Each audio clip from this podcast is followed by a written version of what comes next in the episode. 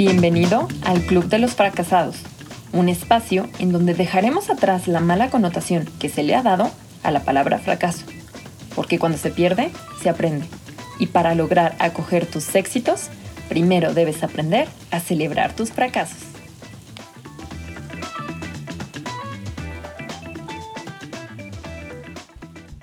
Hola, ¿qué tal? Mucho gusto. Me presento, yo soy Barb Seideman, host de La Regadera. Hoy les traigo un nuevo episodio como cada martes y siento que muchos se van a identificar con este tema. Platicaremos nada más ni nada menos que de los fracasos familiares. Así que comencemos. Las familias. Vaya, vaya. un tema algo delicado. Todos en algún punto de la vida hemos sido o seguimos siendo parte de una familia, que aunque a simple vista parezca similar a otra, en realidad cada familia es distinta, porque tiene características especiales y dinámicas muy específicas. Hay algunas que son más divertidas, alivianadas y otras más serias. Pueden ser grandes o pequeñas, pero al final el punto que conecta a todos los individuos es la sangre. Y sí, aunque seamos agradecidos con la familia que nos tocó, puede ser que muy, muy, muy en el fondo sintamos que nuestros abuelos, tíos, primos, inclusive nuestros papás o hermanos, son meramente conocidos o a veces hasta desconocidos. Es decir, no experimentamos ninguna conexión real y lo suficientemente emocional como para considerarlos parte esencial de nuestra vida. O sea, sé, convivimos con ellos porque tenemos que, no porque queremos. ¿Se han sentido así? Porque yo sí. Les cuento un poquito. Hace algunas décadas, yo era la más pequeña tanto de la familia de mi mamá como de la familia de mi papá. De chiquita, pues supongo que no me importaba o pues no me daba cuenta de ello. La verdad es que no tengo memoria de esos hechos. Pero de lo que sí me acuerdo es que cuando empecé a crecer, yo odiaba ir a las reuniones familiares de ambos lados porque sentía que no me hallaba. Sentía que no tenía nada en común ni con mis tíos ni con mis primos que ellos no me conocían, no conocían realmente cómo era, cómo pensaba, ni les importaba. Y yo la verdad es que tampoco conocía mucho de ellos. Bueno, básicamente no había tema de conversación. ¿Les ha pasado? Por eso no me gustaba ir a las reuniones familiares, porque era una dinámica súper incómoda, increíblemente forzada y hasta cierto punto hipócrita, o al menos así lo sentía yo. Y luego como era la más pequeña de ambas familias, pues lo que experimentaba con mi familia paterna se replicaba en la familia materna, así que para mí se convirtió en un doble martirio. Recuerdo que pues la brecha se hizo un poquito más grande cuando la mayoría de mis primos y primas ya eran adolescentes porque empezaban a platicar de ciertas cosas que tenían en común, obviamente, pero como yo seguía siendo la peque de la familia, pues eran cosas que no platicaban conmigo. Y por más que yo quería adaptarme o involucrarme, no lo lograba.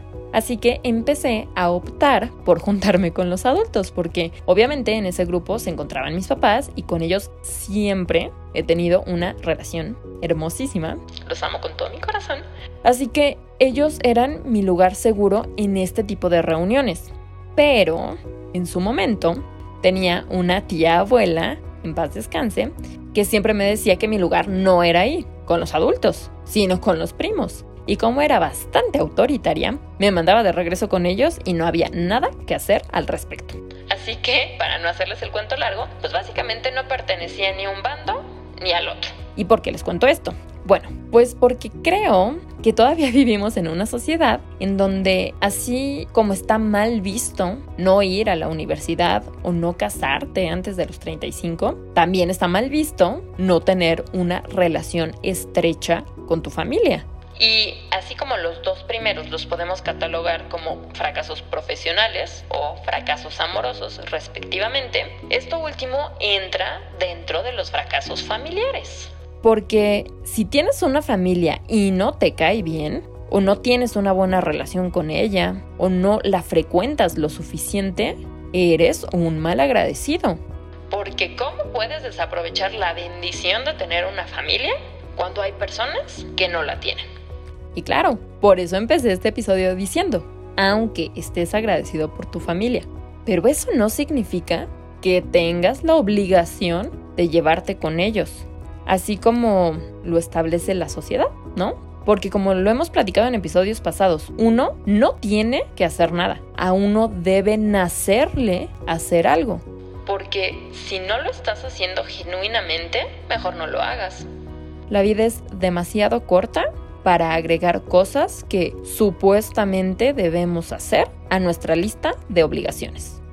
Hay una frase que me encanta y dice, la sangre te hace pariente, pero la lealtad te hace familia. Y es totalmente cierto, porque siento que tenemos errado el concepto de familia. Familia no es igual a sangre. Familia significa respeto, confianza, cariño, estimación, amor, agradecimiento, lealtad, desinterés, apreciación, felicidad, tranquilidad, paz, consuelo, en fin. Pero entonces, si familia no es igual a sangre, sino que engloba todo lo demás, ¿se puede considerar familia a alguien que no comparte genética? Por supuesto que sí. Y esa es la belleza de crear un vínculo tan realmente genuino que trasciende los estándares establecidos por la sociedad y te permite encontrar a tu familia verdadera en un amigo, en un compañero de trabajo, en un compañero de la escuela, en tu pareja, porque es una realidad. Hay ocasiones donde sentimos mayor confianza con los amigos que con los primos, por ejemplo. Nuestros amigos nos conocen como la palma de nuestra mano, nos escuchan, nos aconsejan cuando tenemos un problema, nos hacen el día más ameno. Inclusive existen amistades que están disponibles 24/7. Y eso es algo que simplemente se da, que nace, que surge de un sentimiento de cariño y reciprocidad. Es algo genuino, algo espontáneo, algo que no se puede comprar, que no se puede forzar y que no se puede obligar. Por otro lado, hay familias con dinámicas extremadamente tóxicas y dañinas, que con el simple hecho de estar cerca de ellos perturban tu tranquilidad y tu paz mental. Y no por ser parientes, tienes que soportar un maltrato por parte de ellos porque nadie debería de estar en donde experimenta ansiedad, estrés, presión o crítica constante y mucho menos en donde no es feliz o en donde no siente plenitud. Creo que cada persona conoce perfectamente la dinámica que tiene con su familia. A veces solo es cuestión de falta de conexión a veces es de falta de comunicación. Y eso tiene solución, siempre y cuando las dos partes estén interesadas en crear, en mantener, en conservar y en crecer ese vínculo emocional, por supuesto. En mi caso personal fue meramente una cuestión de tiempo. Porque, ¿se acuerdan que les platicaba que no me hallaba con ninguno de los dos lados de la familia? Bueno, pues para mi gran sorpresa, quien me iba a decir que simplemente tenía que esperar a que los primos nos niveláramos en edad para empezar a tener cosas en común y por ende empezar a crear esa conexión que por una u otra cosa no se había podido dar anteriormente. Así que con el tiempo y el interés de ambas partes, poco a poco fui integrándome a la dinámica familiar, sintiéndome parte de porque, como lo hemos detallado en capítulos anteriores del podcast, todos buscamos pertenecer. Ahora me siento extremadamente afortunada por tener a la familia que tengo y no les voy a mentir porque la familia actualmente, sobre todo la del lado de mi papá, pues no está completa. Claro, hay familiares que ya no están en este plano terrenal y a los cuales siempre se les recordará con profundo cariño, pero me refiero a que todas las familias tienen problemas, a veces se pueden resolver y a veces son imposibles de resolver. Bueno, eso fue justamente lo que ocurrió con el lado de mi papá. ¿Y saben qué? Que no pasa nada. Está bien. No todos se tienen que llevar con todos. Y no porque unos tengan conflicto directo con otros, significa que tú tienes que escoger un bando. Para nada. Volvemos a lo mismo. La única responsabilidad que tienes contigo mismo es la de estar en donde sientas paz y convivir con quien sientas tranquilidad. Mi papá tiene cinco hermanos, o sea, en total son seis, y la familia se dividió justo a la mitad, tres de un lado y tres del otro. Pero lo realmente importante es que los tres que nos quedamos de este lado, con sus respectivos hijos, nietos, primos, etc., sí nos consideramos familia. porque sabemos que pase lo que pase, estamos y estaremos el uno para el otro. Así que si te sientes culpable por querer poner distancia entre tus parientes y tú, recuerda que lo que opine la sociedad no importa, importa lo que sientes tú. Y si sientes que estás en el limbo, que aún no encuentras aquellas personas que puedes considerar o llamar familia, no te preocupes, eventualmente lo harás. Tarde o temprano llegarán a tu vida cuando sea su momento de llegar.